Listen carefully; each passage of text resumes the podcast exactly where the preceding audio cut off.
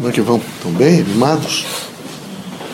Vejam, é muito importante que o médium espírita não fique com a conceituação de problema, que ele transforme os problemas em desafios e os desafios em oportunidades. Aqui é assim. Então, não tem problema. Eu tenho desafios. E tenho coragem suficiente para vencer esses desafios. E transformar os desafios em oportunidades de renovação conceitual, de oportunidades de vida, de dimensões, evidentemente, de construção do futuro. O grande significado da vida é, de maneira nenhuma, perder a coragem. É, nós é, sentimos que, às vezes, veja, a vida da Terra, a vida de quando reencarnamos, nós temos que ter a consciência de que nós vamos subir e descer a geografia da Terra. Não é? Uma parte geológica, né? alto e baixo, alto e baixo. A vida humana é um pouco parecida com isso. Se quando você estiver em baixos, vocês começarem a entrar em crise, vocês não terão oportunidade, quando estiver nas regiões mais altas, para observar o horizonte. Então é preciso não se desesperar, é preciso não se angustiar, é preciso ter uma coragem suficiente para administrar, veja, todos os desafios, transformando-os em oportunidades para uma construção futura. Além desses elementos todos, vocês terão que dissertar um pouco para vocês o que é amor. É fundamental perguntar um pouco a si mesmo o que é amor. Como é que ele funciona no meu ser? De que maneira eu tenho condições de, nesse momento, alcançar um maior esplendor através do amor? E esplendor é felicidade. O indivíduo está em esplendor, o indivíduo está hum, lúcido, o indivíduo está realmente em grande processo de transformações, transformação, quando ele realmente tem felicidade. Se você for contraído o dia inteiro, se você todos os dias esperar o pior, se você não positivar a vida, de maneira nenhuma você é alegre, é feliz.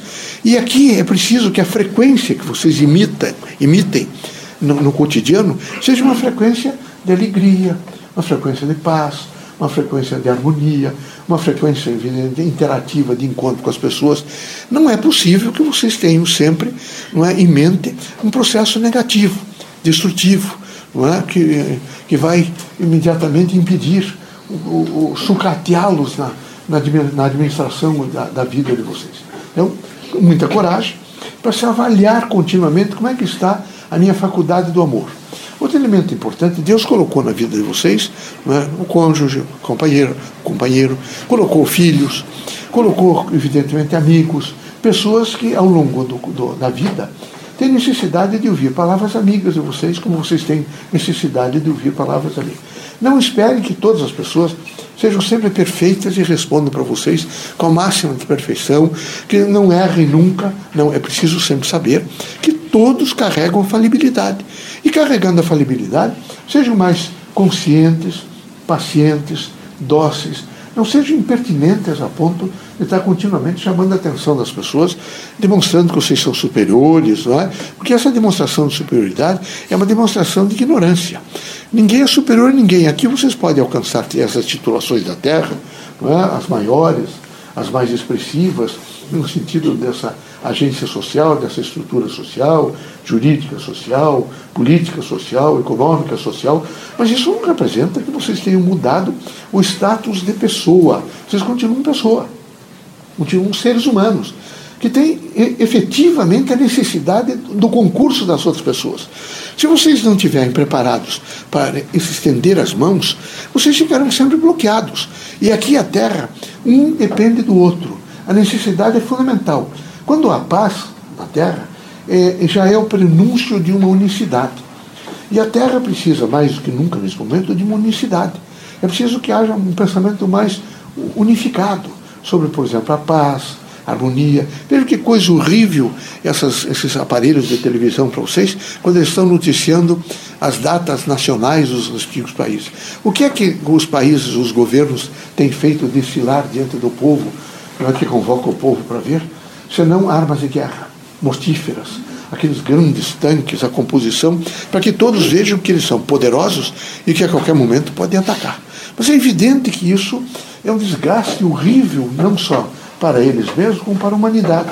Não é possível uma coisa dessa. Então, o que é fundamental? É fundamental que vocês entendam que o grande significado para ser feliz aqui é dar, é dar um pouco de si, é doar-se aos outros é ter a expressão, por exemplo, do amor. É procurar por alguns, algum meio ajudar as pessoas, é ser compreensivo, é procurar ser justo, é dizer a si mesmo, não tem importância, amanhã será um novo dia e eu vou recomeçar. Não se iludam com as reluzências da terra, os neons da terra, a composição dos benefícios da terra, automóveis, aviões, helicópteros, porque os ricos estão de helicóptero, né? estão viajando dentro das próprias cidades, e a composição é, é às vezes ilusória, porque dá uma ideia de um poder, de um, uma supremacia, chega alguém, abre a porta, o sujeito entra, a composição então dá uma ideia de que ele é diferente. E ele se passa a se colocar numa posição de diferença. É preciso que vocês saibam que Deus não dá poder a ninguém. Ele dá segmentos de, de, de, de governo de administração. Então ele dá um, um pedaço assim, você vai administrar, cuide, tem pessoas que precisarão de você. Então atente para fazer o mais justo, o mais íntegro, o melhor, tenha diálogo com as pessoas, mas não poder. Poder só Deus tem. Ele tem poder absoluto. Ele é o criador de todas as coisas. Ele sendo o criador de todas as coisas, ele é a presença é? e a onipresença contínua em todas as coisas, e particularmente na consciência humana. Então é necessário que, com o exercício de ser a fé em Deus, todos os dias vocês se revitalizem no sentido, vejo, de dizer que são felizes, é muito bonita a vida. É, é triste quem alguém diz que não é bonita, que não está feliz, porque a vida é bonita. Lógico que é bonita. É bonito olhar para uma criança dando os primeiros passos, não engatinhando, depois levantando com dificuldade. É bonito olhar, por exemplo, aqui no Paraná, os pinheiros do Paraná. É bonito olhar os campos, é bonito olhar o litoral, não é? Eu gosto muito do litoral do Paraná, vocês, eu sei que alguns acham que. Mas eu gosto do litoral do Paraná. Imagine, eu até escrevi algumas coisas sobre o Itiverê. As ilhas do Paraná são muito bonitas. Um dia que vocês tiverem tempo, que vocês forem até Paranaguá, ali tem aqueles é? Indivíduos canoeiros que levariam vocês a conhecer algumas ilhas ali. E vocês ficariam a Ilha das Peças, não é? Eufrazina, tantas outras que tem ali que trariam a vocês um sentido, evidentemente, de conhecer um pouco mais a própria origem do, daqui, da chegada dos portugueses do Paraná, que eles povoaram tudo aquilo. Aqueles caiçás, aquelas pessoas que estão ali, não são descendentes dos portugueses. Se vocês forem levantar, são os Dias, são os Souza, são os Oliveiras, são os portugueses que vieram, que sitiaram-se ali e continuam ainda. Não é? Eufrazina, por exemplo, não tem muita gente lá. Então, eu atendo lá. Felizmente foram algumas pessoas ensinaram, alguns deles, a levar alguns tambores em algumas das ilhas, a plantar alface, a fazer algumas coisas, porque eles, eles, eles têm dificuldades. Eles foram se descaracterizando no sentido evidente. Então é muito importante que o médium espírita seja sempre renovativo, que ele esteja com uma força da renovação, que vocês trabalhem bastante, que vocês procurem realmente aumentar esse capital cultural de vocês que vocês se elucidem cada vez mais, que vocês tenham acima dessas mazelas da terra a certeza de que o bem é maior do que qualquer coisa e, usem o poder da prece.